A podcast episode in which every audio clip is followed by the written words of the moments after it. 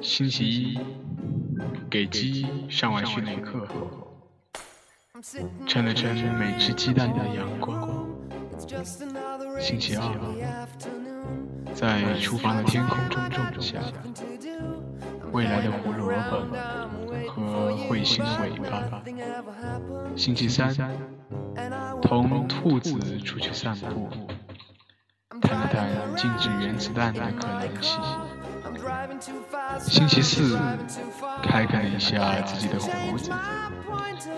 晚上听了听乌龟讲述古老的往事。星期五，接见了那只要求再次开庭的公鸡。他想获准杀死邻居的公鸡。星期六，瞎扯了一通农业技术最新成就。我和黑斯奥德醉了。星期日下午，冒雨参加了阿叔的葬礼。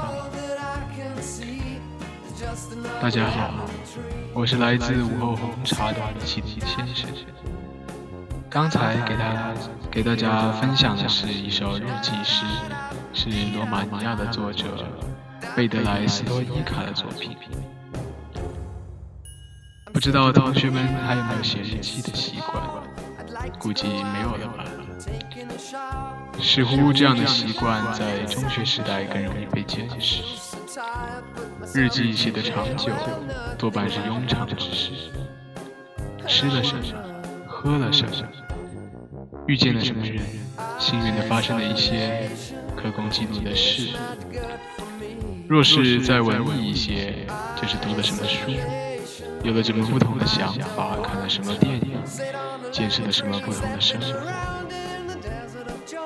如果我们的生活本身就在逼仄的时空之中，能够记下的大多也是令人烦心的事，那这日记岂不是越写越烦人？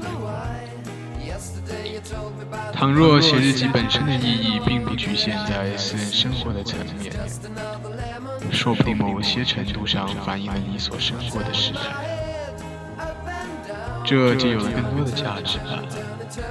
比如，我今天如同往日去一家小餐馆吃饭，而墙上的宣传画上的内容却突然变成了国家的领袖及其夫人的合影，这是以往不曾发生的事情，记录下来似乎变得不同。而这首诗就是这么一首特别的日记诗，全诗几乎都是在记述我和动物们之间的事情。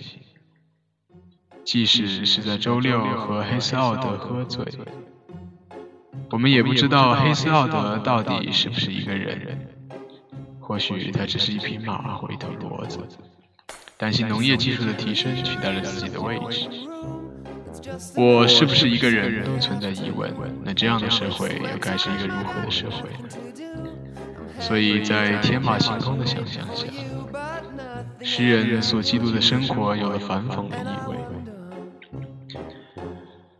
我不知道我们的荒唐的生活何时才能结束，生活其中必须拥有一定的勇气。或许讽刺为我们带来了一丝自嘲的安慰。像一粒虚拟的盐吧，为枯燥无味的生活增加了一份特殊的味道。如果你理解了这份意味，你会怎么记录你的今天？比如我，我或许会写：星期三，喝老喝了几瓶酒，发现自己原来也是一只老鼠。今天的节目就到这里了。米其林先生非常期待大家在转发的时候也能看到你们的日记诗，谢谢大家。